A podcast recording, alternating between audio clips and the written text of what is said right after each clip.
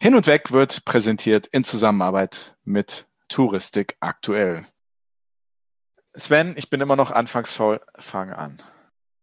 Liebe Zuhörerinnen, liebe Zuhörer, hier ist der Sonnenschein von Hin und Weg und mir gegenüber auch heute wieder unsere kleine Gewitterwolke. Andi Jans. Letzte Woche warst du so ein bisschen der, der, ne, du warst nicht ganz so gut drauf. Da fehlte ein bisschen der Sonnenschein, ne? Da hast du wieder lieber mal ein paar Blitze und ein bisschen Donner abgelassen. Aber jetzt geht's ja wieder besser. Der lila Launebär ist wieder zurück.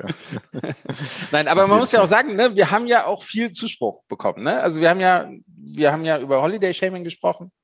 Und da hast du dich mal ein bisschen zu geäußert. Und wir haben ja wirklich auch sehr viel positiven Zuspruch dafür erhalten. Ganz genau. Wir wollen nicht heute nochmal ins Detail gehen. Ich glaube, die, die reingehört haben, wissen, worum es geht, wissen auch, welche Worte ich gewählt habe zu diesem Thema. Ein paar Leute haben sich gemeldet und gesagt, ja, aber da kann doch keiner was für. Das Virus ist, wie es ist. Naja, das Virus ist, wie es ist. Ne?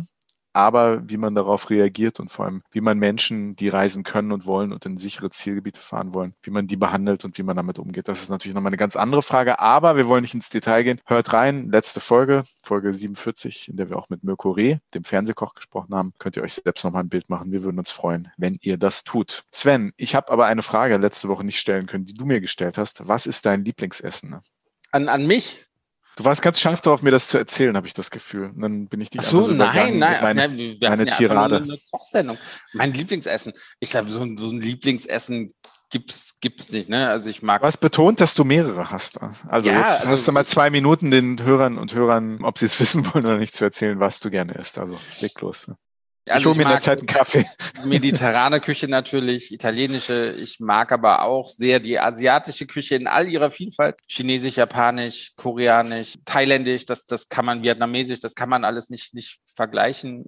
Und ich finde das super gesund. Also schwierig, wirklich schwierig. Ich im Winter gerne mal irgend so, so ein Wildbraten mit Klößen und Rotkraut. Mhm. Damit kann man mich glücklich machen.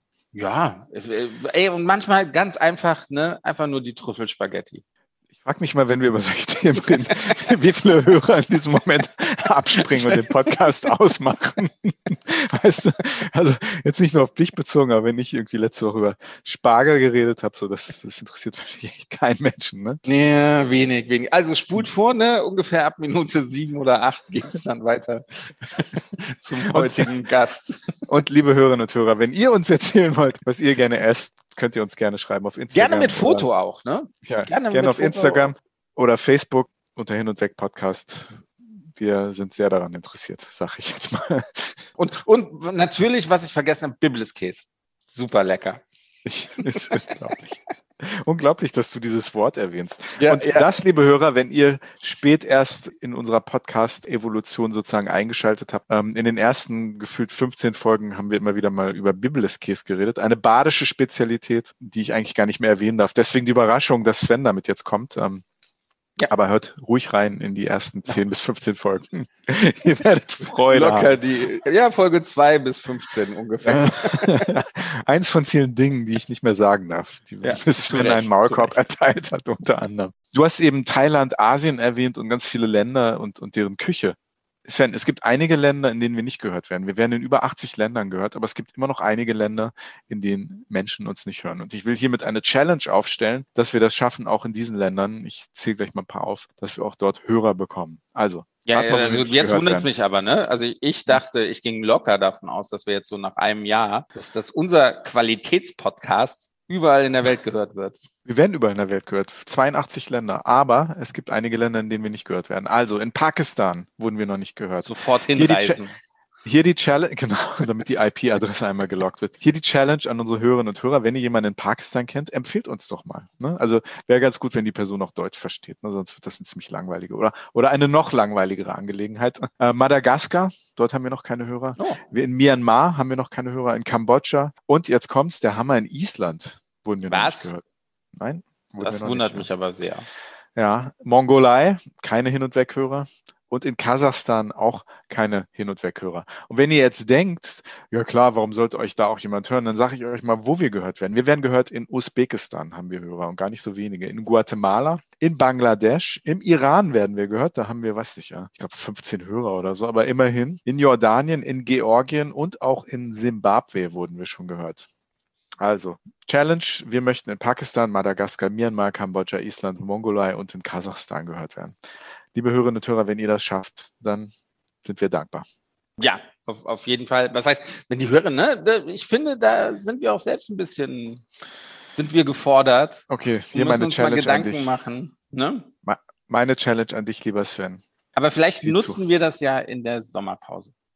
Ganz genau. Und damit äh, der Übergang zu der Ansage, ja, liebe Hörerinnen und Hörer, wir werden eine Sommerpause machen. Wir sind gerade dabei, uns was ganz Tolles für diese Sommerpause auszudenken. Wir werden nicht ganz weg sein, aber wir werden ein bisschen weniger da sein. Wir werden von ungefähr Mitte Juli bis Mitte August ein kleines Päuschen einlegen, sozusagen zu unserem einjährigen Jubiläum, sind dann aber Mitte, Ende August wieder für euch da in neuer Frische mit neuen Ideen, neuen Gesprächspartnern und neuen Themen natürlich auch. So viel davon verraten. Wir werden mit Rat und Tat euch zur Seite stehen. Quasi werden wir das Dr. Sommerteam für euch über den Sommer. Oh, wie lustig. Mann, oh. Spätestens jetzt schalten alle aus. Jetzt habe ich, jetzt habe selbst ich Lust auszuschalten. Jetzt sind wir alleine. Ja, spätestens jetzt. Eigentlich wollte ich ja noch äh, Gratulation aussprechen. Es gibt ja diverse Fam-Trips, die jetzt gerade stattfinden in diverse Regionen, aber es ist ein bisschen, ein bisschen schade. Es war gerade ein großer Fam-Trip, der in die Domrep ging. Ne? Mhm. Lief wohl auch ähm, super. Also ich, ich habe die ja. ganzen Sachen verfolgt. Also sind ja auch viele Medienvertreter mitgefahren.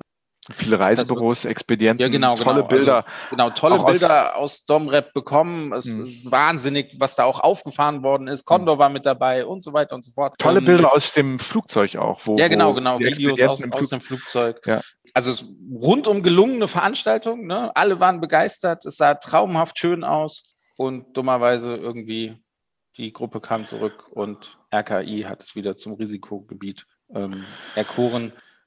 Hoffen wir, dass das bald wieder verschwindet, diese Einschätzung. Und ja, Domrep ist sicherlich ein sehr, sehr schönes Reiseland, eine sehr, sehr schöne Destination, wo man nach der harten Zeit der Pandemie Ja. mal die Seele baumeln lassen kann. Eine gute Freundin von mir war gerade da letzte Woche. Zufällig auch zeitgleich. Ein- Hat ein- Urlaub gemacht. Ein Kollege von mir war auch äh, zwei Wochen, zehn Tage war er jetzt gerade in der Domrep und war begeistert. Mhm. Trotzdem, äh, alle, die dort jetzt waren, schön und danke, dass ihr so viele Bilder und Videos geteilt habt. Äh, Auch auf der Seite unseres äh, Medienpartners Touristik aktuell tolle Videos zu sehen. Wie gesagt, mich hat vor allem beeindruckt, fand ich sehr herrlich. Video der Cockpit-Ansage im Flugzeug ähm, nach Genau. dem Start in Frankfurt. Also irgendwie ein ganz tolles Gefühl zu sehen, dass die Leute im Flugzeug sitzen, gute Laune haben und wie gesagt, wieder die Destinationen erkunden, Expedienten, Famtrip. Also hoffen wir, dass das bald wieder richtig losgeht und dass das Holiday Shaming ein Ende hat. Damit wieder der Brückenschlag zu diesem Thema, denn wir haben heute einen ganz besonderen Gast, Sven. ne? Ja, also ein, ein Gast mit, mit einer gewissen Vorgeschichte, genau, nämlich ich habe ihre Agentur übernommen im Jahre 2015. Wir hatten uns, vielleicht erzählen wir da auch gleich ja noch drüber, jetzt einfach nur ganz kurz. Also wir hatten uns kennengelernt, ich hatte sie angefragt wegen einem Projekt und ja, nach ein paar Treffen hat sie mir ihre Agentur angeboten, wo ich sehr überrascht war. Und deswegen, ja, bin ich ihr sehr dankbar. Ne? Und wir kennen uns schon länger, haben uns dann eigentlich nie in Augen verloren, waren immer stetig im Kontakt. Und Jetzt und jetzt hat sie ein Buch. Buch herausgebracht mit dem Thema ja, Covid-19, Pandemie, ihre, ihre Gedanken zu der ganzen oder zu den letzten 15 Monaten. Und ja, das war dann jetzt einfach der perfekte Zeitpunkt, sie auch als Gast hier bei uns zu haben. Ja, ein tolles Buch, ganz besonders aus der Sicht der Touristik. Ne? Also bin ich sehr, sehr gespannt auf das Gespräch. Und ja, ich freue mich sehr. Hin und weg. Der Reisepodcast mit Sven Meyer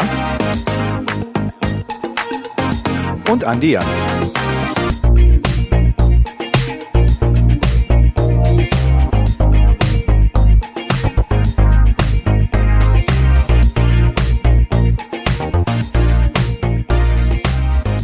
Sie war in einem anderen Leben einmal Flugbegleiterin, wurde danach Journalistin, wechselte in den 90er Jahren in den PR-Bereich und machte sich im Jahr 2000 mit einer PR- und Marketingrepräsentanz für touristische Produkte und Destinationen selbstständig.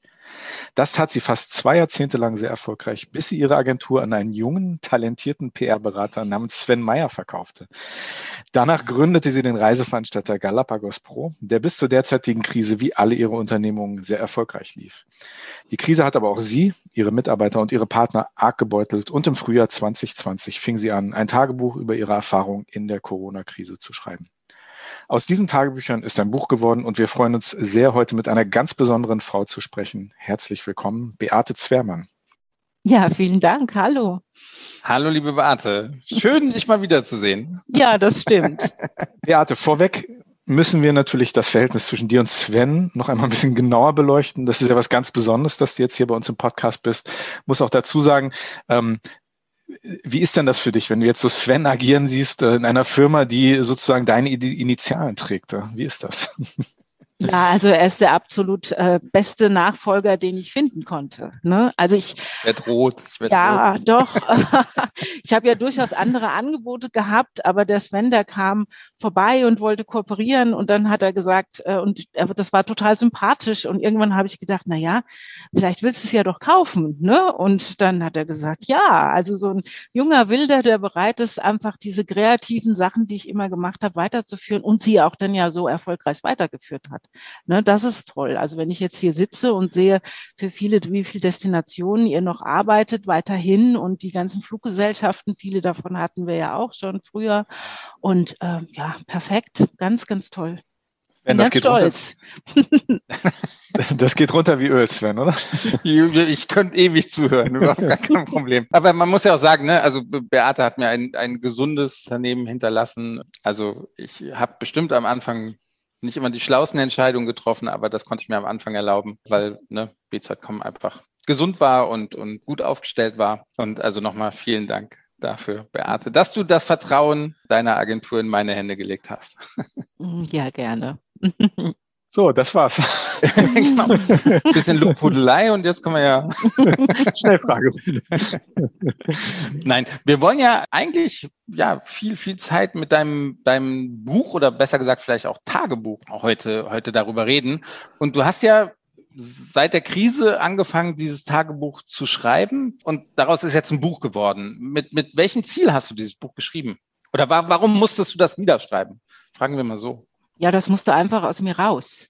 Also ich meine, wir alle waren ja Zuschauer in etwas einer dramatischen Oper, würde ich mal sagen. Und nicht nur Zuschauer, sondern wir waren einfach auch mittendrin. Ja, und wir konnten nichts machen. Ja, also du konntest nur gucken und denken, das geht doch gar nicht, das gibt's doch gar nicht. Ne? Und dieses, das musste irgendwann zu Papier. Ja, der Auslöser war im Grunde genommen so ein, ein Radiointerview, HR1 höre ich manchmal. Und da äh, fragte die äh, Journalistin jemanden, wie sie sich jetzt fühlt, wie man sich jetzt fühlt, wenn man Angst hat vor Insolvenz. Da bin ich in meinem Auto fast geplatzt und habe gedacht, es gibt also ja, wie wie kann man so eine blöde Frage stellen in so einer Situation? Und und dann habe ich gesagt, das schreibt, da habe ich versucht, die anzurufen und die kriegst ja keinen ans Telefon, also habe ich angefangen, das aufzuschreiben. Auch und umso mehr ich äh, war, umso mehr ist dann letztendlich aus mir rausgeflossen und es war jetzt zum Schluss, also gerade dieses Tagebuch ist wirklich, äh, seitdem geht's mir super viel besser. Ja, weil alles, was ich je sagen wollte zu dieser Krise, steht da drin. Lass mich noch einmal ein bisschen nachhaken, weil, also wann war das genau? Weil ich weiß noch, wie, wie ich, ich war im, im Januar, war ich noch in, in Asien unterwegs, 2020, und kam dann zurück und dann wurde ja ITB abgesagt. Und tatsächlich dachte ich am Anfang, also im, im ja, März 2020, na, Pfingsten 2020 wird das vorbei sein. Ne? So Mai, Juni, denke ich, wenn das Wetter auch wieder schöner wird. Ja, dachte ich am Anfang. Ne? Also da war einfach diese, diese schlimme Stimmung bei mir noch nicht. Wann, wann war das, wo du dann Anfang gesagt hast, äh, es muss jetzt raus? Weißt, weißt du das noch? Also war das vor dem ersten Sommer oder, oder jetzt im, im Herbst? Also bei mir war es so, dass ich am Anfang nicht geglaubt habe, habe ich ja schon gesehen, was in China passiert. Das haben wir Mhm. alles beobachtet. Und Andi, dich habe ich nicht beneidet. Ne? Also das war Ja. furchtbar, ja. Und, äh, und äh, bei, also mein großer Schock war der 11. März, das ist ja mein Geburtstag. Da saß ich in einem peruanischen Restaurant und habe mit zwei Leuten da gegessen. Und da rief dann die WHO die, die Pandemie aus.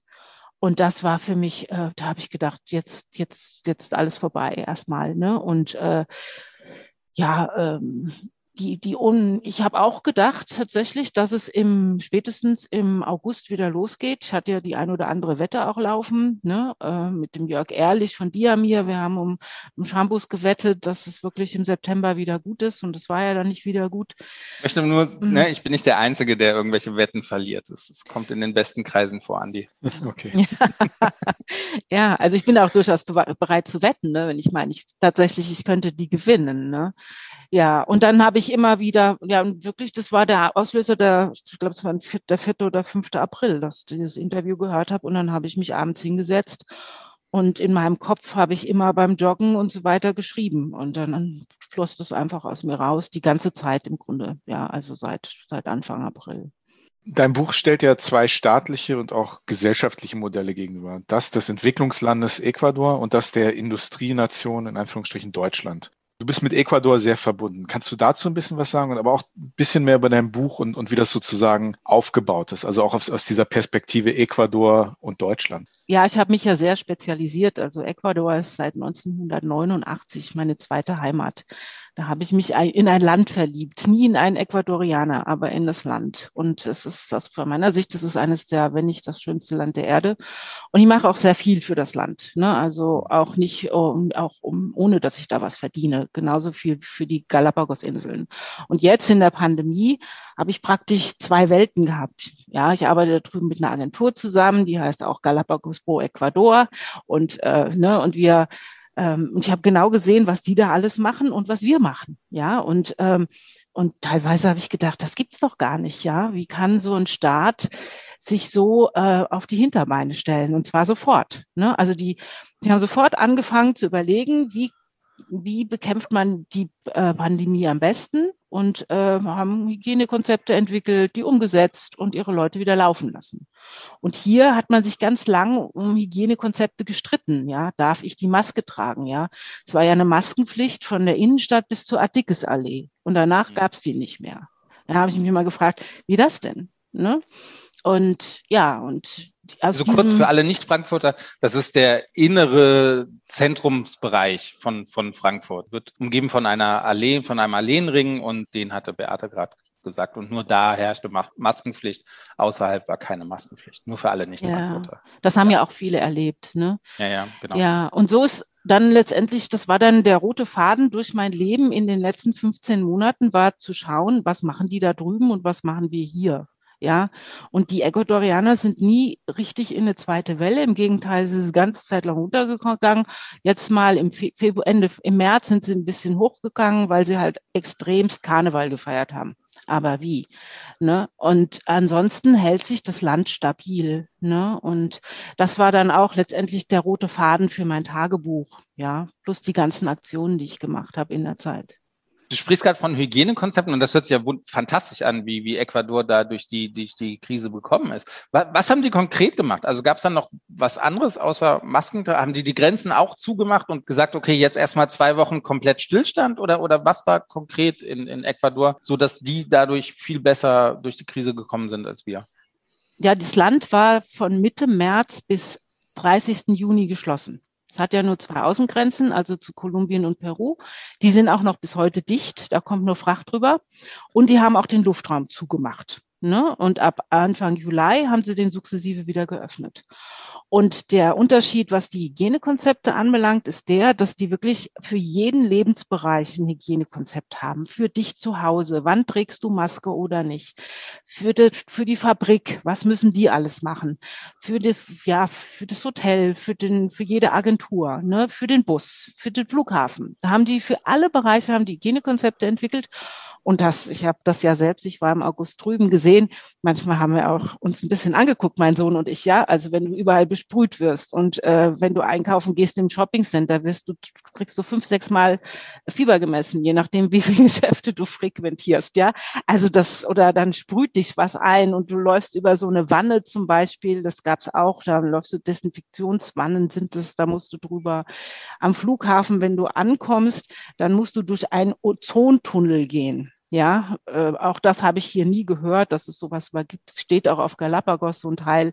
Also die, ja, die haben versucht, maximal den, durch Hygiene das Ganze zu kontrollieren. Wir haben eben im Vorgespräch, als der Sven noch am Technikaufbau war, haben wir ein bisschen geredet auch über das Thema Holiday Shaming und, und, und die Einstellung, die viele Menschen hatten zum Thema Reisen oder beziehungsweise sich haben auch geben lassen, diese Einstellung. Du, du schreibst ja in deinem Buch, schon sehr genau darüber, wie das die Menschen weltweit, aber vor allem auch in Ecuador getroffen hat, dass Tourismusumsätze ausgeblieben sind. Wie hast du denn aus Ecuador, aber auch, auch hier aus Deutsch, aus der deutschen Perspektive das Thema Holiday Shaming ähm, selbst wahrgenommen? Ja, also das war ganz furchtbar. Hm.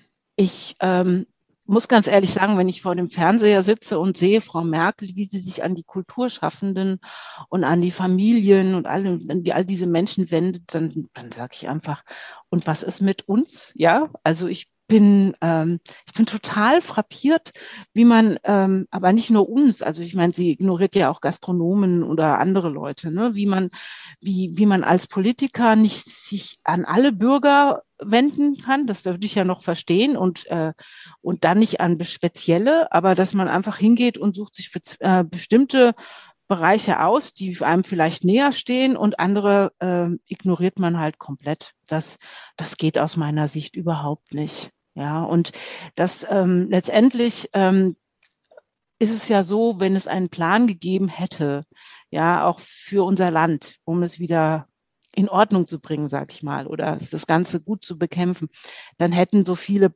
Politiker nicht mutmaßen müssen. Ne? Und das ist ja leider geschehen. Und leider ist die Reisebranche in diesen Mutmaßungen besonders oft vorgekommen. Lass mal bei den Politikern bleiben. Also du bist ja auch in deinem Buch sehr kritisch, was, was bestimmte politische Persönlichkeiten angeht. Du stellst Menschen na, an den Pranger, mehr oder weniger, die mit den Worten, also die mit ihren Worten Schaden für die, für die Reisebranche angerichtet haben. Ich will überhaupt gar keine Namen wissen, ne? die Leute sollen ein Buch lesen, ne? das, das ist das Wichtigste. Aber was wirfst du den politischen Leistungsträgern vor? Den Leistungsträgern, du meinst den Politikern selber? Ja, genau, ja, ja.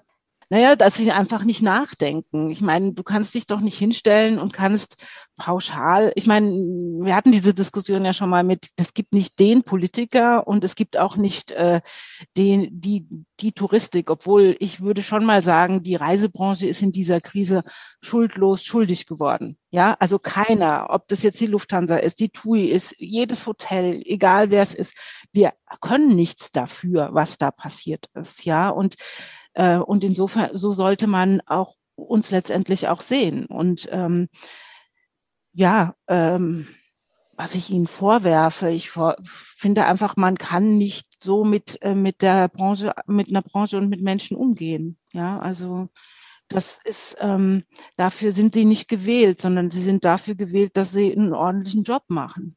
Liegt das vielleicht auch daran, dass vielleicht auch die Reisebranche in Berlin, ich meine, wir haben es auch öfters schon mal thematisiert, vielleicht nicht perfekt vertreten ist oder nicht den perfekten Einfluss hat und, und durchaus ein bisschen jetzt gefühlt ein bisschen stärker in Berlin Einfluss nehmen könnte? Also wie siehst du die, die, die Rolle unserer, unserer äh, Vereine und Verbände in, in Berlin?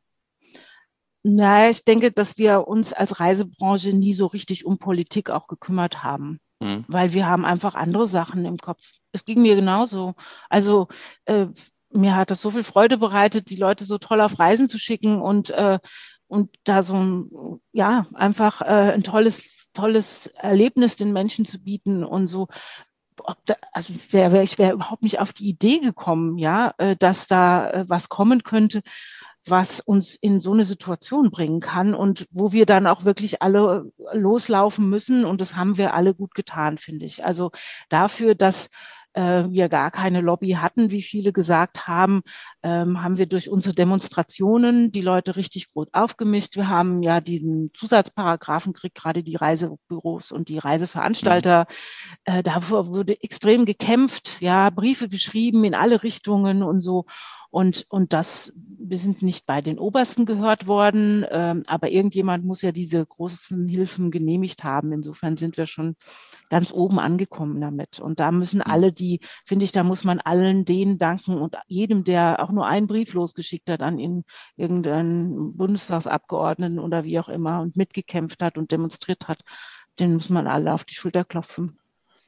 Was mich berührt hat in dem Buch, äh, als du darüber geschrieben, als du schreibst darüber auf, oder reagierst auf die Frage, ob man der Politik für die Überbrückungshilfen und die Hilfen dankbar sein soll. Und da hast du, fand ich ganz prägnant, wie du, wie du das beschrieben hast, dass du, da sagst du, vielleicht korrigier mich, ähm, da sagst du, dass äh, ja, man kann dankbar sein, aber, und ich weiß nicht, kannst du das, kannst du das ein bisschen? Ach so, ja, also ich sage, dass mir das schwer fällt. Also mir fällt es schwer, der Bundesregierung dafür ja. zu danken, weil ich finde, die Bundesregierung hat dafür so viel falsch gemacht, aus meiner Sicht. Also ähm, vielleicht können wir gleich noch, ich will ja noch mal, würde ganz gerne noch was zum falsch abbiegen sagen. Ja. Ähm, aber ähm, ich, ich denke, wir, ich muss, wir müssen all denen dankbar sein, die mit uns dafür die Zeche zahlen. Ne? Also wir, diese vielen Milliarden, die jetzt in, äh, rausgeschickt werden, die müssen ja wieder reinholen, äh, müssen sie wieder reinholen irgendwie.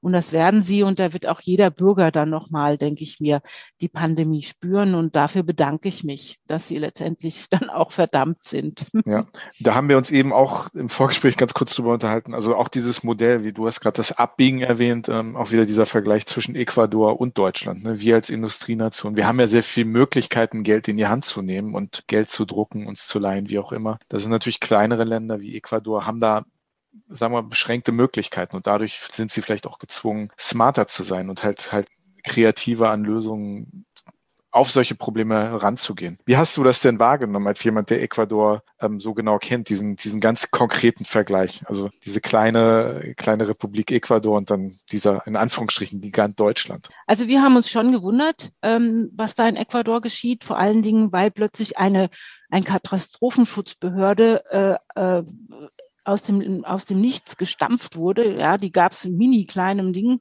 und äh, die plötzlich eine irre Macht bekam. Also haben Ecuadorianer haben sich auch sehr beschwert. Also das ist nicht so, dass die hat, durften ja am Tag zwei Stunden raus. Mehr war da nicht. Die hatten Alkoholverbot über Monate. Ja, und äh, also da war, und die, die regieren jetzt noch sehr hart durch. Also Ecuador, in, vielleicht, um das mal sanft zu sagen, ähm, ähm, es ist, ähm, wenn man in einem Land so wie in Ecuador noch durchregieren kann, dann ist es halt ein bisschen einfacher, als wenn man halt ganz, ganz viele Stimmen ähm, hören muss. Und äh, das Entscheidende allerdings ist an dieser Stelle, dass es ja eine Katastrophenschutzregel gibt. Also auch in Deutschland ist Katastrophenschutz ganz klar geregelt. Ich habe mal 2018 einen Gastbeitrag für die Versicherungswirtschaft mit dem tollen Titel Mythos Pandemie geschrieben. Der ist nicht unter meinem Namen veröffentlicht worden, aber ich habe ihn geschrieben. Und da ist ganz klar dargelegt, wie die Weltgemeinschaft auf eine Pandemie reagieren muss und wer dafür zuständig ist. Und in Ecuador sind die einfach hingegangen und haben gesagt, da ist die Katastrophenschutzbehörde, da ist das Gesundheitsamt, ihr organisiert, was die Leute machen müssen und es wird umgesetzt. Punkt. In Deutschland ist man hingegangen, hätte das RKI gemeinsam mit, wir haben ja eine Katastrophenschutzbehörde in Bonn, die hätten gemeinsam die Maßnahmen beschließen müssen. Die Bundesregierung ist für die Maßnahmen abnicken verantwortlich, äh, nur die Bundesregierung. Und dann hätte, wäre das umgesetzt worden in den Bundesländern. Und wo die Regierung falsch abgebogen ist, das sage ich jetzt offen, ähm, ist einfach aus meiner Sicht, als Frau Merkel oder wer auch immer auf die Idee gekommen ist, dieses Corona-Kabinett zu gründen. Da ist, da ist der Virus äh, nicht mehr ein Gesundheitsproblem gewesen, sondern ab da wurde es politisch. Und das ist, das ist halt das, was passiert ist. Das sagen ja viele, also diesen Einwand nur, das sagen ja viele, ne, dass dieses Corona-Kabinett eigentlich überhaupt gar keine Legitimität hat, äh, eigentlich Beschlüsse zu, zu fassen bei uns und trotzdem die, die Maßnahmen halt in, in diesem Kabinett äh, mit dem Ministerpräsidenten beschlossen worden sind. Hm. Ja. Wie stehst du denn zum, zum Thema Schadensersatz? Also viele Leute reden ja über die Überbrückungshilfen, sagen alles schön und gut, aber im Endeffekt für die Branchen, für die es ein Arbeitsverbot gab und hätte man eigentlich ganz einfach Schadensersatz fordern sollen von der Regierung. Wie, wie siehst du das? Ja, da gibt es ähm, mehrere ähm, unterschiedliche Rechtsmeinungen. Das ist ja auch so ein Ergebnis der Pandemie, dass man gar nicht mehr so richtig sicher sein kann, was vor den Gerichten entschieden wird oder nicht. Ne? Das sehen wir ja bei den Urteilen, die zu Rückzahlungen und so weiter gefällt sind. Ja, also klar, ich spreche auch in meinem Buch immer wieder von Schadensersatz. Also die Überbrückungshilfen, die letztendlich halten uns ja am Leben und die ähm, sorgen dafür, dass wir jetzt, wenn die Pandemie dann hoffentlich vorbei ist, dann auch wieder weiterarbeiten können. Schadensersatz würde ich eher dafür fordern, was mir praktisch persönlich in dieser Krise ja an Verdienst oder so entgangen ist. Ne? Und ich meine, ich habe mir seit äh, Ende März kein Gehalt mehr bezahlt. Im März habe ich mir nur noch die Hälfte bezahlt. Also Galapagos Pro, da kann, als Unternehmer kriegst du keine Kurzarbeit, kein Kurzarbeitgeld, das weißt du ja, wisst ihr ja alles. Ne? Also ich würde mal sagen, das ist schon sechsstellig. Ne? Ich hatte ein, hatte ein gutes Sparbuch, das habe ich am Anfang der Pandemie einfach leergeräumt, weil ich so die Panik kriegte, dass vielleicht auch noch die Banken zumachen. Ja, bin ich hier zur Frankfurter Sparkasse in die Hauptzentrale und habe das leergeräumt. Ja, es muss keiner mehr bei mir zu Hause einbrechen, weil es ist fast weg. Aber ne, also okay. ja, aber das ist so die Frage. Ne? Ich meine, letztendlich, wenn wenn man das so zusammenzählt, da kann jeder von wahrscheinlich jeder Unternehmer sagen, ich die Pandemie hat mich 100.000, 200.000, 300.000 Euro gekostet. Ja, und warum soll ich als als und ich soll das machen und ähm, jeder andere Bürger nicht. Ja, und deswegen kommt ja immer mein Spruch, wenn alle beschützt werden, dann müssen auch alle dafür bezahlen. Ich habe auch heute ein, ein, Interview noch mit dem, dem Chef von den Dorint Hotels gelesen, der auch ja, ähnlicher Meinung ist. Was, was heißt hier ne, Überbrückungshilfe? Warum Hilfe? Der Staat hat gesagt, ihr müsst zumachen. Der Staat hat massiv bei uns ins Geschäft einge, eingeschritten und hat uns eigentlich ein, ein Berufsverbot gegeben. Wir durften nicht mehr äh, unseren Beruf ausüben. Warum dann Hilfe? Ne? Das ist dann eigentlich wirklich ein, ein Schadensersatz, den, mhm. den wir verlangen, weil es ist nicht unsere Entscheidung gewesen, sondern das hat definitiv der Staat bestimmt. Wobei auch das Robert Koch Institut, eine Bundesbehörde, schon im Oktober 2020 gesagt hat, dass Reisen kein Pandemietreiber ist. Ne? Ja, und trotzdem ging das halt los mit dem mit dem Holiday Shaming. Ne? Also die Aussage ja. der Regierung, auch auch das Auswärtige Amt, ne, hat ja dann aufgrund der Aussagen des Robert Koch Institutes dann natürlich auch äh, Reisewarnungen zurückgezogen ne, in diesem Wechselspiel, aber es wurde trotzdem weiterhin gesagt, reist nicht. Ne? Also schon Dinge, die, die, die man kritisch beäugen kann und soll. Lass uns noch mal kurz auf, auf Ecuador und Galapagos zurückkommen. Ähm, was hat das für Auswirkungen gehabt, dass plötzlich keiner mehr in dieses Land gereist ist. Das ist ja jetzt wirklich auch kein, kein sehr reiches Land. Viele Leute sind da vom Tourismus abhängig. Was, was ist dir da aufgefallen oder was, was weißt du von deinen Partnern? Sind, sind Leute noch im Tourismus tätig oder haben sie einen anderen Beruf jetzt sich ausgesucht, einfach weil sie nicht verhungern wollten? Also nichts ja. anderes ist es ja. Ja, also für Galapagos kann man es wahrscheinlich am besten auch in Zahlen greifbar machen. Also vor der, vor der Pandemie gab es äh, konstant 34, so um die 34.000 Menschen, die auf Galapagos gelebt haben. Das ist ja nicht viel. Ja, der Archipel ist ja sehr groß. Aber jetzt, als die, die Leute wieder gezählt und gesucht haben, äh, um sie alle zu impfen, 99,7 Prozent der Galapagos sind ja schon komplett geimpft, zweimal, also voll fertig seit zwei Wochen. Da hat man nur noch 22.000 gefunden, bisschen mehr. Das heißt, die sind alle ans Festland. Also jeder, der eine Chance gesehen hat, dass er auf dem Festland einen Job kriegt, egal in welchem Bereich, der ist, ist weg. Ja, so, das ist, das muss man sagen. Die, ob die jetzt wiederkommen demnächst, das hoffen wir natürlich. Ja, also da, ähm, es ist ja auch schon eine Wiederbelebung. Galapagos ist seit Juli 2020 wieder auf und wir sind jetzt äh, auf 40 Prozent gewesen äh, im Mai. Also das ist schon wieder ganz gut vor, äh, im Vergleich zu 2019. Vielen ist einfach das Geld ausgegangen. Ja, also die haben dann, der, ein Freund von mir, der hat immer Brot gebacken, also halb deutsch, der hat immer deutsches Brot verkauft und dafür hat er dann Obst und Gemüse gekriegt, was auch angebaut wird, Gott sei Dank. Also Galapagos ist ja auch ein fruchtbar, ein bisschen fruchtbar. Das heißt, die, äh, es ist nie so, dass die Galapagos und die Ecuadorianer verhungern werden. Das ist ein Land, da kann man drei bis viermal im Jahr ernten. Ja, das gibt das ganze Jahr über Erdbeeren. Also insofern, das ist nicht so schlimm. Ja. Und die Ecuadorianer, die, die haben so große Krisen schon hinter sich gebracht. Die haben ja 2000 die Dollarisierung gekriegt und damals gingen die Banken zu und innerhalb von sechs Wochen, bis die wieder aufmachten, war das Geld nur noch ein Drittel dessen wert, was vorher wert ist. Damals hat zehn Prozent, haben zehn Prozent der Bevölkerung tatsächlich das Land verlassen. Ne? Also insofern sind die Krisen erprobt. Ja, man muss jetzt mal schauen. Ich bin, habe ja jetzt so einen kleinen Hilfsfonds, mit dem ich mich gerade mit der touristischen äh, Handelskammer in Galapagos beschäftige. Wir wir haben jetzt äh, sprechen, die sprechen jetzt die ganzen kleinen Produkte an, weil man muss, wenn man in, auf Galapagos Leute führt, muss man ein, ein Patent, also eine Lizenz vom Nationalpark haben und eine Versicherung und das kostet natürlich und die meisten haben keine Kohle mehr. Und ich habe ja einen Kredit genommen im Mai letztes Jahr, weil ich dann dachte, oh, naja, was du hast, hast du. Ne? Und den gibt's noch, den Kredit. Und damit schaue ich jetzt gerade, dass ich diese Produkte wieder an, äh, wieder an den Start bekomme. Das sind so kleine, kleine Boote, ja, oder halt kleine Hotels, ja, und die kriegen jetzt von mir praktisch so eine Vorauszahlung auf künftiges Geschäft, mit dem sie sich dann, äh, mit dem sie das bezahlen können. Also ja, ich bin hoffnungsvoll, dass das, ähm, dass es wieder ganz gut läuft. Ja, auch wenn wir viele Leute verloren haben erstmal. Dein Buch heißt ja jetzt Reisen und die Welt retten. Das ist ja auch ein Appell an den Endverbraucher. Was, was meinst du damit? Also kannst du das einfach mal darlegen, was, was du damit meinst? Es ist für uns Touristiker vielleicht offensichtlich. Wir haben aber auch Hörer und Hörerinnen, die nicht zwingend aus der Touristik kommen.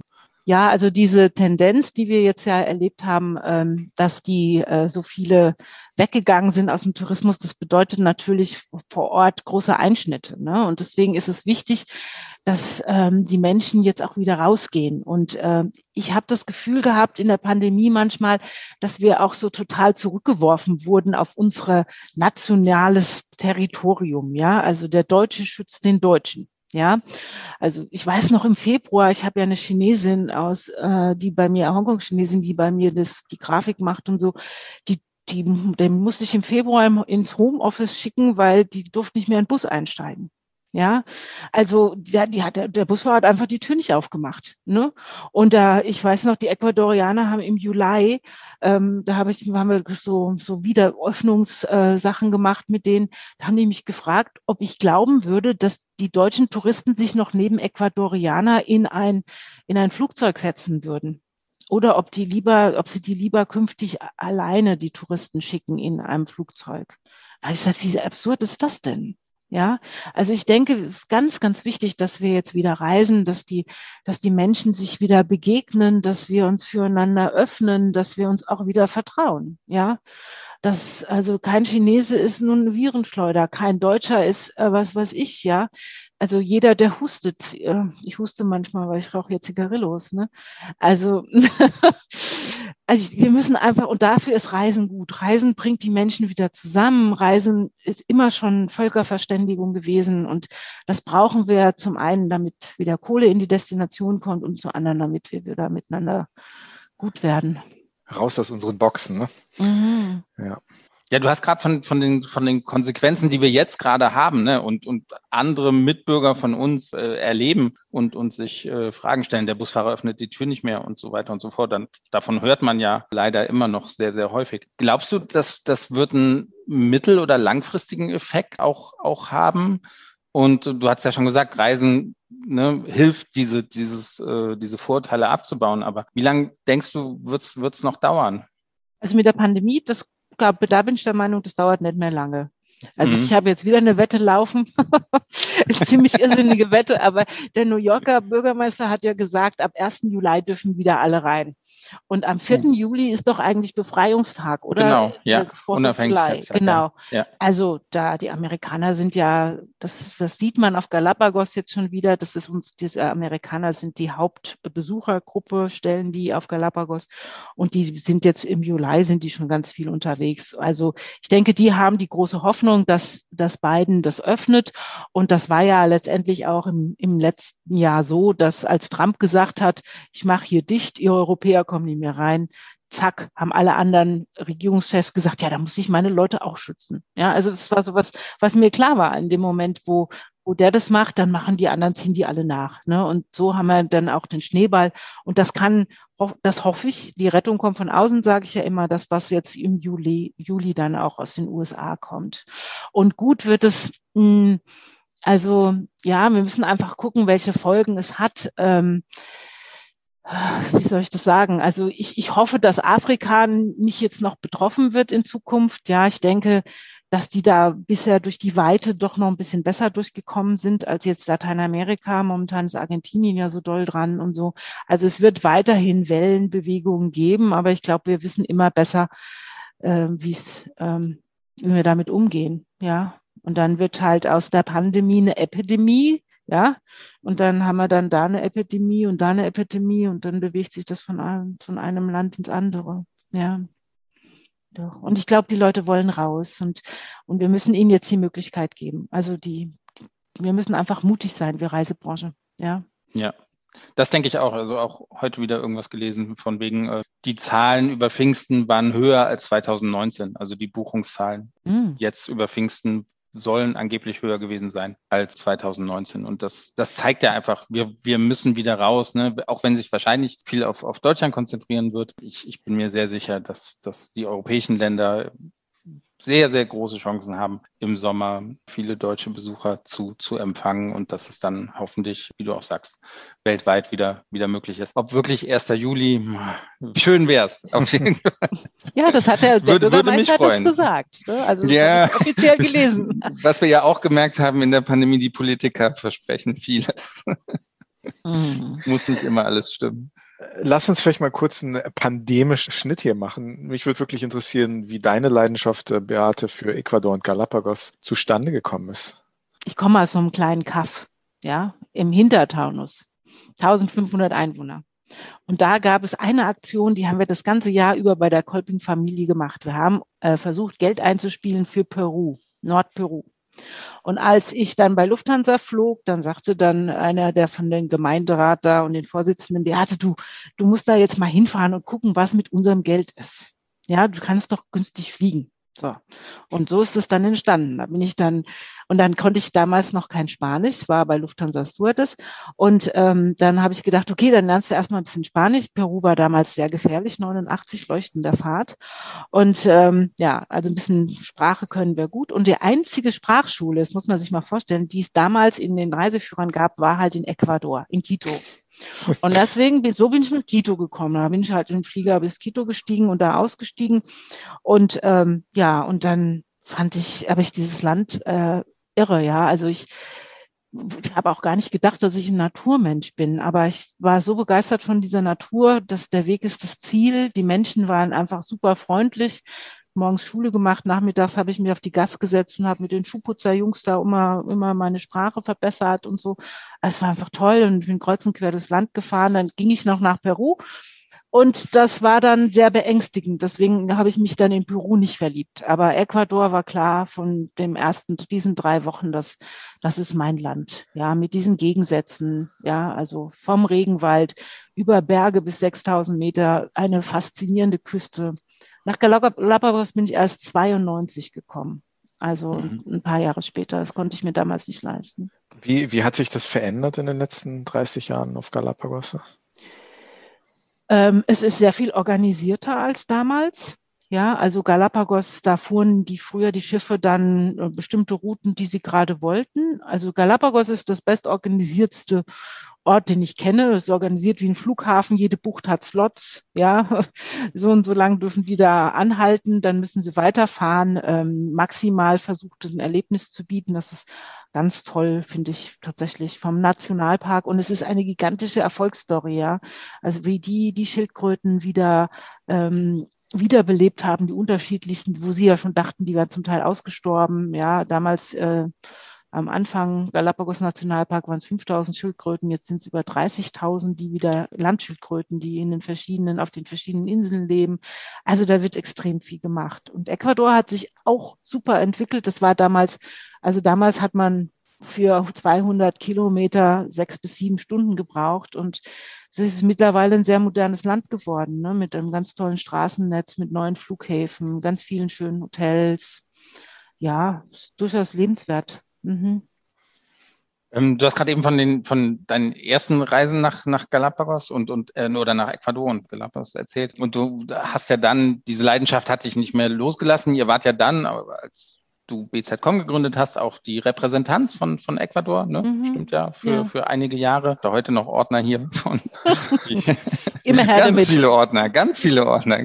Ich gebe ich dir gerne. Und dann, als du BZ.com in, in, jetzt nenne ich es mal, in meine Hände gelegt hast, in meinen Schoß, hat es ja auch nicht lange gedauert, dass du Galapagos Pro gegründet hast, ein, ein Spezialveranstalter für, für Ecuador und Galapagos. Was macht euch aus? Was kannst du besser als, als andere?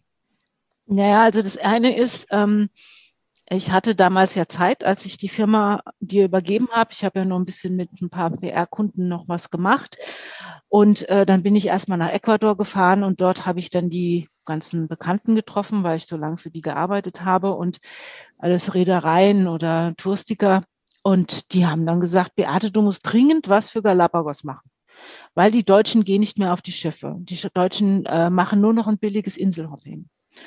Und das ähm, konnte ich gar nicht glauben, aber dann haben sie gesagt, doch, wir, und wir geben dir die besten Preise überhaupt, ja. Also durften wir natürlich gar nicht sagen, aber sie haben gesagt, sie unterstützen mich maximal mit allem, was sie können, wenn ich anfange, Galapagos zu verkaufen. Das könnte doch keiner besser als ich. So. Und wenn man mir sowas sagt, dann rennt die Beate ja los. Ne? Also ja, und das hat sich dann in meinem Kopf entwickelt und dann kam noch hinzu, muss ich sagen, da muss ich jetzt mal ein bisschen Werbung machen. Das ist, habe heute gelesen, dass die TUI jetzt auch auf Nezasa baut.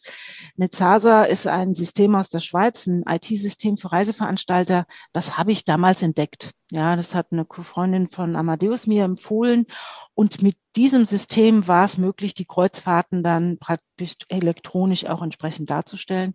Und die beiden Sachen zusammen haben mich dazu inspiriert zu sagen, ja, ich mache das jetzt. Ne? Und die Reedereien waren hinter mir, ähm, die haben ja maximal geholfen für den Content und so weiter. Und ja, und es macht bis heute wahnsinnig viel Spaß, äh, äh, Galapagos-Reisen zu verkaufen. Ich verkaufe das Paradies. Ja, das ist und es ist nicht einfach, weil die meisten Leute, weil es halt relativ komplex ist. Es gibt, ähm, jedes Schiff ist anders, jede Tour ist ein bisschen anders. Ähm, ja, und, äh, und das macht es hochkomplex. Ja. Und du kennst sie alle? Oder die meisten? Ich kenne tatsächlich alle Schiffe. Ich war schon 32 okay. Mal auf den Inseln. Okay. Schön. Ah, du, hast eben Insel, du hast eben Inselhopping erwähnt. Was, mhm. was, was, was, was bedeutet das, wenn du sagst, so billiges Inselhopping auf Galapagos machen? Naja, das ursprüngliche, äh, das ursprüngliche ist, dass man mit, mit sich ein, hinfliegt, sich einschifft und dann die bewohnten, unbewohnten Inseln abfährt und die besucht. Das ist immer noch das umweltverträglichste und beste Art und Weise, das zu machen. Ja, und ähm, aber die Schiffe haben halt einfach ihren Preis. Ne? Und da, wenn es, wenn, wenn man so ein Tages, also die günstigsten Schiffe gibt es so ab 250 Dollar pro Tag. Ja, so. Und wenn man äh, einfach nur hinfliegt, dann äh, und dann gibt es, äh, es gibt vier Orte, wo man auch im Hotel sein kann. Und auf Galapagos ist es ja so, man muss nicht unbedingt in den Nationalpark, um die Tiere zu sehen. Die sind ja überall. Ja, also muss dann San Cristobal muss da aufpassen. Da wirst du morgens vom Seelöwen geweckt oder da läuft auch mal die Echse über die Promenade. Ne? Also insofern ähm, kann man auch hinfahren, sich das sich einfach da sein und und das auch genießen. Ja, nur ähm, das finanziert halt nicht den Nationalpark in der Form, ja, weil man nutzt einfach nicht das, was man da haben will. Und wenn die, ähm, wenn das nicht ausgebucht ist, dann führt es auch dazu, dass die die äh, Airlines, also die Fluggesellschaften, die dahin fliegen, ähm, einfach sagen, hier Sonderangebot, vier Tage Galapagos mit Hotel, geht mal an den Strand, die Ecuadorianer. Und dagegen, äh, dagegen ähm, also dafür ist Galapagos nicht gemacht, ja, sondern ist einfach dafür gemacht, dass die Leute hingehen und gucken und sich das auch ausführlich machen. Also sieben Tage, finde ich, ist ein Muss. Kürzer darf es eigentlich nicht sein. Sven, du warst nicht, noch nicht auf Galapagos, ne? Nee, nein, also äh, das war ja immer so die Ecke Amerika, kenne ich mich gar nicht so gut aus. Ne? Ich war mal Mittelamerika und klar ein bisschen Nordamerika, aber äh, also Costa Rica, das war so traumhaft schön, man sagen, aber sonst äh, fehlt ja, es noch. Ganz ähnlich. Ähnlich ja? Costa Rica ja. und Ecuador haben viel gemein. Vulkane, Regenwald, okay. Strände. Mhm. Ja, aber scheinbar auch, also schon ja, aber scheinbar auch eine gewisse Kreativität, was, was den Umgang mit den Ressourcen, mit den touristischen Ressourcen angeht, doch einige Schnittstellen, von denen mhm. wir uns hier was abgucken können. Ne? Wir haben auch mit ja. Rainer Stoll drüber geredet, über seine Projekte in Costa Rica. Sehr, sehr spannend. Also sollte man sich ein bisschen ausführlicher mit beschäftigen, mit dem, was Ecuador macht und auch Costa Rica. Also nicht alles, was Gutes, kommt äh, hier, hierher. Ne? ne? Kann man ja, ja jetzt sehen. Also die Ecuadorianer haben sich auch nie um die Deutschen bemüht ja, um deutsche mhm. Touristen. Also das muss man einfach auch mal sagen. Es gibt einfach andere Länder wie Thailand oder ja, auch Vietnam und Neuseeland, Australien, ja, die pumpen ja richtig Geld in den deutschen Tourismusmarkt. Das hatte Ecuador nie. Ja, die ganzen Südamerikaner, die glänzen ja mit Abwesenheit im Grunde genommen, was so touristische Promotion-Sachen angeht. Es gibt fast keine Farmtrips in diese Richtung. Ich habe mal viele gemacht. Schon 52, schon, äh, 52 äh, Reisebüro-Mitarbeiter habe ich mal, habe ich seitdem ich das mache auf Galapagos gebracht. Das ist schon viel. Ja, aber für so einen kleinen wie mich. Aber das, das sind, ja, der, das waren die Amerikaner, waren der Hauptmarkt oder die Leute kamen halt von alleine. Aber das war nicht gut, ist bisher nicht gut gemacht, muss man einfach sagen. Ne? Und nicht so viel Geld da. Wann geht es denn bei dir wieder los? Kann man jetzt bei dir buchen? Eine, eine Reise nach, nach Ecuador und, und Galapagos? Oder äh, sagst du noch, na, lieber noch nicht? Oder, oder wie, wie sieht das bei dir aus? Na, das verstehe ich gar nicht. Ich kenne Reiseveranstalter, die Ecuador im Programm haben und momentan die Leute nicht reisen lassen. Das ist Quatsch. Also okay. ich, ich habe mein, mein erster Kunden war eine kleine Familie, die saß fünf Mon vier Monate in Costa Rica fest bis September. Und dann haben wir die über die USA nach Ecuador ausgeflogen. Eine mhm. direkte Verbindung gab es nicht. Und das waren unsere ersten Gäste im September wieder für Ecuador und Galapagos. Die sind mit Mietwagen durchs Land gefahren. Die waren äh, fünf Wochen auf Galapagos mit zwei Mädchen, Mädels, wow. kleinen Mädels. Es war toll. Und dann haben wir, dadurch wurden wir wirklich mutig, dass das halt scheinbar doch alles geht. Und mhm. äh, seit Oktober sagen wir die Reisen nicht mehr ab. Wir bieten den Leuten an zu verschieben. Und äh, da sind schon einige jetzt gereist. Ne? Also okay. ähm, die, jetzt haben wir aktuell zehn Leute drüben. Am vierten jetzt, das ist jetzt diese Woche noch fliegen mhm. noch mal fünf.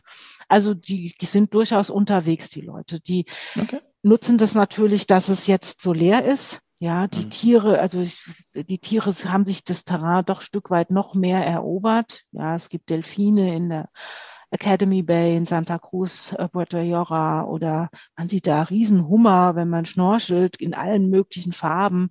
Das ist schon toll. Ja, mhm. und das wird es nicht mehr geben, werden nicht mehr da sein, sobald die Schiffe wieder durch die Gegend fahren. Also nicht mhm. dort. Mhm. Also jetzt vielleicht Also jetzt nach Reise Galapagos, genau. Ja. Fan, wollen wir? Auf geht's, oder? Ja, Lust hätte ich, ja. Äh, bevor wir zur Schnellfragerunde kommen, ich, die, die ist eine Frage, die wir öfter stellen, wenn wir mal diesen Bogen schlagen. Was wäre denn dein Rat für junge Touristiker, die vielleicht jetzt gerade vor der Krise in der Branche angefangen haben und jetzt sozusagen noch am Beginn ihrer Karriere stehen, aber jetzt sozusagen das alles mit durchgemacht haben, vielleicht entsprechend auch vielleicht traumatisiert sind. Was, was sagst du jungen Touristikern? Du bist ja jemand, der, der sich sehr schützend vor seine Mitarbeiter und auch die Partner in Ecuador gestellt hat. Dein Rat? Also ähm, es gibt keine schönere Branche und es gibt auch kein äh, erfüllenderes, finde ich, sein, wenn man, als wenn man wirklich tolle äh, Traumreisen erfüllen kann. Ne? Also Touristiker sind Menschen, die kommunizieren können, die ähm, ja, die auf Menschen zugehen können. Also ich bewundere alle Leute, die äh, in der Branche sind und daran festhalten. Ne? Also für die jungen Leute würde ich sagen, ich habe ja auch einen jungen, ich habe mein Team ist jetzt ganz jung, ja, also ich habe nur junge Wilde noch, ja, alle meine, die anderen haben mich verlassen in der Pandemie, also nicht alle durchgehalten mit mir. Ähm, ja, und die äh, sind einfach begeistert von der Technik, die wir haben und sind begeistert von den Möglichkeiten, was wir den Leuten alles anbieten können und auch diese Internationalität, die ja hoffentlich bald wiederkommt. Ja, also wir werden jetzt ein rotierendes System einführen, dass ich darf dann auch mal ein paar Monate dort drüben arbeiten und die auch. Ne? Ich denke, wir müssen uns als Arbeitgeber einfach was einfallen lassen. Ne? Und äh, wenn wir das tun, äh, und das, äh, das glaubhaft leben und auch jetzt wieder aus diesem Tal der Tränen wieder in den Optimismus hineinströmen, dann, dann, dann können wir auch die jungen Leute dafür begeistern, dass sie bei uns bleiben. Hm. Andi, warum bist du in Tourismus? Frage habe ich noch nie gestellt, oder? Nee. Ich glaube nicht. Weil ich gern reise. Nein. Nee, auch aus, also ich bin ja auch mehr oder weniger reingerutscht in den Tourismus. Aber das, da bin ich irgendwie ganz natürlich reingerutscht. Das hat sich, hat sich ergeben, so Schritt für Schritt. Und irgendwie habe ich mich darin wohlgefühlt. Eigentlich so diese, dieser Übergang, ich kam ja aus der Hotellerie ursprünglich. Mir hat das Hemdsärmelige, dieses offene, von dem Beate auch gerade geredet hat, dieses kommunikative, das, da habe ich mich sehr schnell sehr wohl gefühlt, ne? sozusagen die Seiten gewechselt vom Hotelbusiness auf die Veranstalterseite, die fiel mir nicht schwer als solcher. Eben weil das, weil das so ist, wie Beate das gerade entschieden hatte. Ja. Und du, Sven? Ja, also nee, auch, auch natürlich reingeschlittert. Tatsächlich gab es ja mal eine Zeit, wo ich gesagt habe, ich fliege nicht mehr, wo ich extreme Flugangst habe und vier Jahre lang nicht, nicht geflogen bin. Hm. Ähm, das war während Ach, meiner Studentenzeit. Wow. Ja, also tatsächlich einen, einen schlimmen Flug gehabt und danach irgendwie wieder in Deutschland gelandet und gesagt, okay, ich fliege nicht. Das war dann, okay, da war ich auch Student, ich hatte nicht viel Geld. Fliegen wir da eh nicht so, so äh, möglich. Dann in eine Australierin verliebt. Ne? Die ich sehen wollte. Pech also, ja, genau. Also, wirklich. Schicksal ist manchmal sehr, sehr lustig. Und dann musste ich halt, ne? Und dann ging es ja meistens über Asien. Und dann habe ich halt mich in Asien verliebt, fand das irrsinnig spannend, Stopover zu machen in Japan, äh, Hongkong, Singapur, äh, China und, und Australien dann ja sowieso mit, mit Neuseeland und sowas. Fantastisch, fantastische Reiseländer. Und dann habe ich gesagt, ja, jetzt bleibe ich da drin. Hm. Sehr ja. schön. Aber wir haben ja auch gelernt in diesem Podcast, dass man auch per Anhalter nach Australien kommen kann. Ne? Ja, genau. Ja, ja. Ja, ja, auch spannend. Definitiv, ja. Aber ich habe tatsächlich damals geguckt, ob wie lange ein Schiff braucht von, von Hamburg, also ein Containerschiff von Hamburg nach, nach Brisbane oder, oder Sydney. Sehr schön. Aber heute liebst du das Fliegen. Ja? Äh, ich, äh, ich weiß es zu genießen, sagen wir es so. Ja, hm, genau. Sehr schön. Sehr schön. ja. Beate, wir haben eine Schnellfragerunde zum Schluss, die wir äh, sozusagen jedem Gast, jedem Gast äh, unterziehen wir dieser Schnellfragerunde. Du bekommst zwei Optionen und du musst dich für eine entscheiden. Mhm. Genau. Okay. Fangen wir an. Schnitzel mit grüner Soße oder gegrilltes Meerschweinchen? das Schnitzel. Ich liebe grüne ja? Soße. Mhm. Äh, also manche Fragen kommen von Andi, manche von mir. Ich weiß, Meerschweinchen gibt es in Ecuador? Ich dachte, genau. eher in, in, in, okay. Ja, ja. gibt es in Peru und in Ecuador. Ja, genau. Okay. Bisschen Zweifelst, trocken. Zweifelst du meine Recherche an, Sven? Äh, ich merke das schon. Ab und zu. Ne, gerade, also das kann man ja den Hörern sagen, ne, gerade bei der Schnellfragerunde sagst du ja oft, oh, mir fiel nichts ein, bitte kannst du das mal vervollständigen. Stellst mich hier bloß. Und deswegen weiß ich nicht, ob auf diesem Meerschweinchen, ob es die gesetzlich gibt, aber du hast es ja sehr gut gemacht. Beate hat es ja, hat's ja ähm, äh, gesagt. Die zweite Frage, Ruhestand in Deutschland oder Ruhestand in Ecuador? In Ecuador. Ja. Ist es geplant? Fest geplant? Jetzt ja. Vorher war ich noch so ein bisschen, ich war tatsächlich noch ein bisschen zögerlich davor und es, Ecuador ist nicht ganz so einfach zu leben. Äh, es ist noch doch vieles noch viel beschwerlicher, aber ja, ich, ich denke, das, das wird schon für mich die Zukunft sein.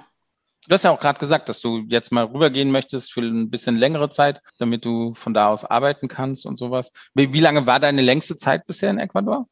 Ich war mal drei Monate da, als ich die Recherche für meine Magisterarbeit gemacht habe. Ich habe ja über den ecuadorianischen Journalismus habe ich äh, okay. Magister geschrieben. Die nächste Frage. Dschungeltracking in Südamerika oder Spaziergang im Taunus? Das ist keine Frage. Dschungeltracking.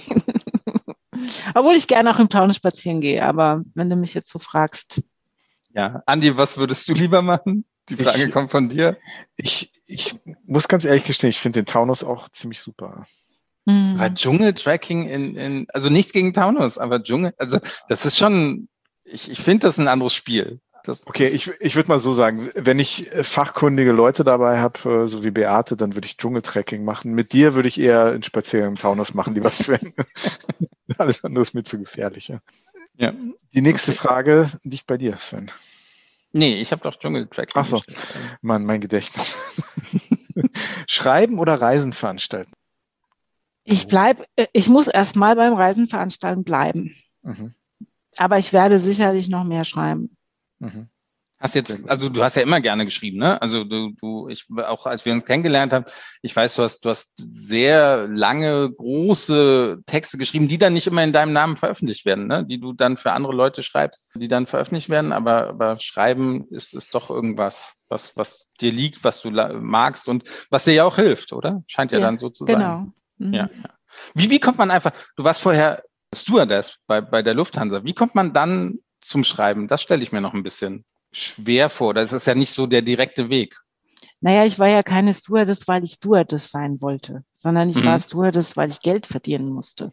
Mein okay. Vater wollte, dass ich Gärtner werde. Und das wollte ich nicht. Und als ich gesagt habe, ich will Journalistin werden, da hat er gesagt, das sind Räuber und Verbrecher, da kriegst du keine Kohle.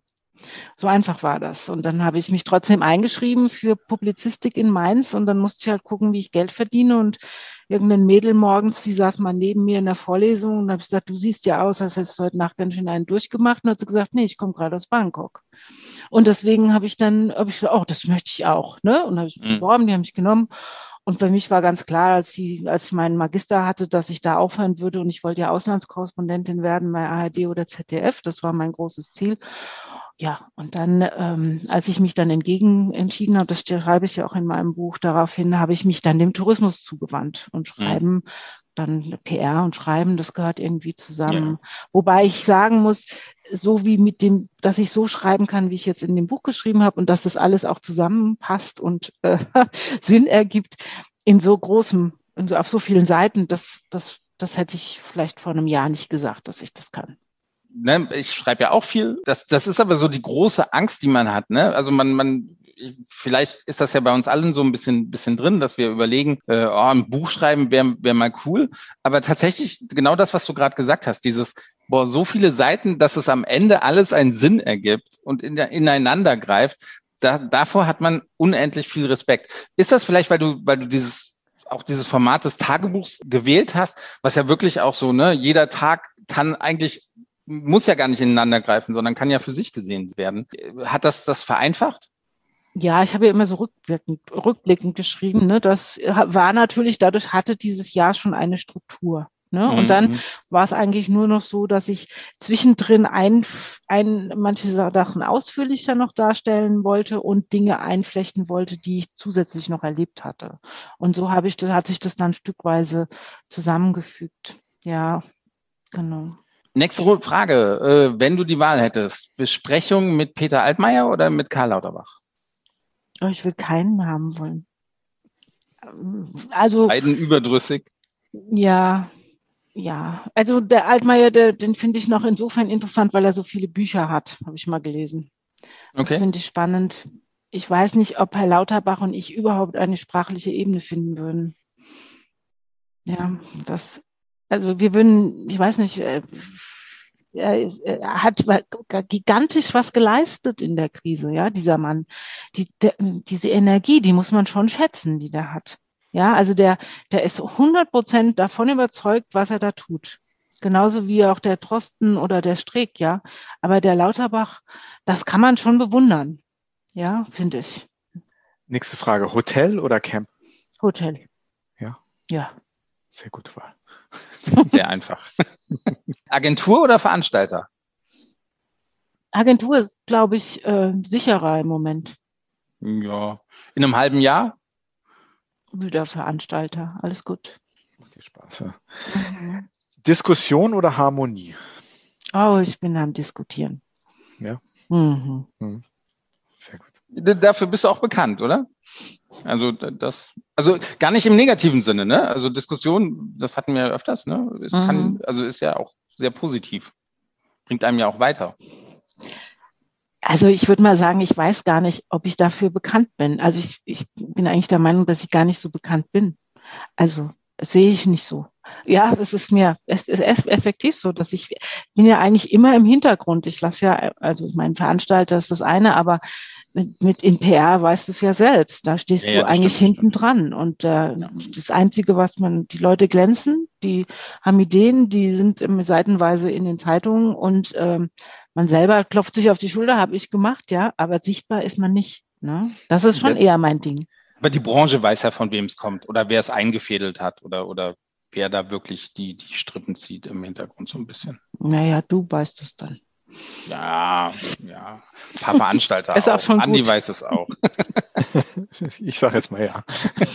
Aber die Rolle hast du jetzt auch verlassen. Jetzt bist du, bist du Autorin und dein Name steht auf einem Buch zu einem aktuellen Thema. Das ist ja schon was Neues für dich auch. Ja, ich hatte totale Schiss davor. Also ganz ehrlich, als ich das dann fertig hatte, genau kurz bevor es jetzt ins Layout ging, da kam dieses alles dicht machen. Und da hatte ich totale Schiss, habe ich totale Schiss von meiner eigenen Courage bekommen, muss ich zugeben. Und habe dann auch äh, noch mal eine Schleife gezogen und habe ein paar Probeleser eingeführt. Ja, also nicht nur die, die ich schon hatte, sondern noch ein paar andere. Und da bin ich jetzt schon ganz froh, dass das jetzt schon einige Journalisten gelesen haben. Jetzt heute auch äh, haben mir zwei Politiker, also eben ein ehemaliger, ein aktueller, mal ein Feedback gegeben. Und das war dann ganz wichtig für mich. Ja, also heute habe ich jetzt gehört, äh, im diplomatischen Dienst würde ich nichts werden können. Ja, also wird man mir wahrscheinlich keinen Job geben. Mhm. Ja, so. Aber ansonsten ist Du es sagst alles es nicht okay. ohne Stolz, ne? Also, und das heißt ja schon eigentlich alles, also ein bisschen was richtig gemacht, weil, ne, ein bisschen zum Denken an, angeregt. Das ist ja schon mal, schon mal ganz gut. Naja, hm, mal gucken. Die vorletzte Frage nicht bei Sven. Lesen oder schreiben? Ich lese extrem viel. Also ich gehe Hm. in der Woche durch zwei Bücher Mhm. und äh, ja, mach beides. Aber lesen ist so die Grundlage. Wer nicht liest, kann auch Mhm. nicht schreiben. Ja, denke auch. Ja. Die letzte Frage. Ja. Hin oder weg? Heimaturlaub oder Fernreise? Die stellen wir jedem. Wir kriegen fast immer dieselbe Antwort. Ja? Und auch bei dir würde ich, würde ich wetten, ich wüsste es. Ja, also ich muss, muss nicht mehr so viel weg. Also ich habe schon 105 Länder auf dem Rücken. Ich war zwei, dreimal in meinem Leben in Neuseeland. Ich war dreimal in Australien. Muss ich alles nicht mehr sehen. Will ich überhaupt nicht mehr hin. Finde ich alles schön, kann ich mich gut dran erinnern. Super. Aber ja, Deutschland kenne ich auch super gut. Als PR-Frau habe ich viele Hotels eröffnet, war ja früher in der Hotellerie auch PR-Frau. Ähm, ja, also ich fahre weiterhin jetzt nach Ecuador und auf die Galapagos-Inseln. Das mache ich einmal im Jahr, mindestens, wenn nicht zweimal. Und äh, morgen fliege ich erstmal nach Venedig. Ja. Also weg. Also doch weg. Sehr gut. Bevor wir das Gespräch beenden, will ich hier einmal für alle Hörerinnen und Hörer ein absolutes Plädoyer für das Buch aussprechen. Das Buch heißt Jetzt Reisen und die Welt retten. Ich denke, das ist wichtig, nicht nur für Touristiker, sondern auch für die Menschen, die gerne reisen, die sich für diese Welt des Reisens interessieren. Das ist auch, denke ich, ein nützlicher Blick hinter die Kulissen, wie Reisen produziert werden im besten Fall und wie sie im schlimmsten Fall eben nicht produziert werden, wenn es nicht geht. Und das will ich wirklich allen Hörerinnen und Hörern nahelegen, dass sie sich dieses Buch äh, zulegen. Das ist erschienen, korrigiere mich bitte, im BOD-Verlag, Boot-Verlag. Das ist Book on Demand. Das ist der schnellste Weg, wie man sein Buch in die Welt hauen kann. Ganz genau. Wo, wo kann man es bestellen? Also, oder wie kann man es Überall bestellen? mittlerweile. Du kannst bei Amazon bestellen, du kannst in jedem Buch, in, bei Hugendubel, in jedem Buchladen. Ja, es ist so, ist jetzt schon, es, da steht dann noch, es dauert ein bisschen länger. Bei Amazon dauert es im Moment eine Woche, weil es halt Mhm. nur auf Anfrage produziert wird Mhm, und mhm. nicht auf Lager liegt. Mhm. Und was mir sehr gut gefällt, ist auch die Subline. Also das Buch heißt Jetzt Reisen und die Welt retten. Die Subline ist, wie Deutschland in der Pandemie, Pandemie zur Bananenrepublik wird, während der Bananenexport-Weltmeister Ecuador in der Corona-Krise über sich hinaus wächst. Also regt sehr zum Denken an. Ich kann es wirklich nur jedem empfehlen. Ich bin noch nicht ganz durch, aber es gefällt mir sehr gut. Wir bedanken uns recht herzlich bei Beate Zwermann, Buchautorin, Reiseveranstalterin und vor allem Fürsprecherin für, würde ich sagen, die beste Branche der Welt. Vielen lieben Dank, Beate. Ja, danke an euch, dass ich heute hier sein durfte. Ja, Ja, schön. Gerne. liebe Hörerinnen und Hörer, wenn es euch gefallen hat, äh, dann schreibt uns gerne, wenn ihr Kommentare, Anmerkungen, Kritik oder was auch immer habt. Wir sind wie immer zu erreichen über unsere Kanäle auf Instagram und Facebook hin und weg Podcast oder über unsere Webseite hin und weg podcast.de. Dort könnt ihr ein Formular ausfüllen, auf das wir dann antworten. Innerhalb von 24 Stunden. Ganz- versprochen. Ganz genau. Sven persönlich tut das. Wir würden uns natürlich sehr freuen, wenn ihr nächste Woche wieder dabei seid bei einer neuen Folge von Hin und Weg, der Reisepodcast mit Sven Meyer und Andi Jans, der auch schon an seinem Bestseller schreibt, wie ich weiß. Hm, Vielen lieben Dank, Beate. vielen lieben Dank. gerne. Ciao, Schön. ciao. Ciao, Tschüss. ciao.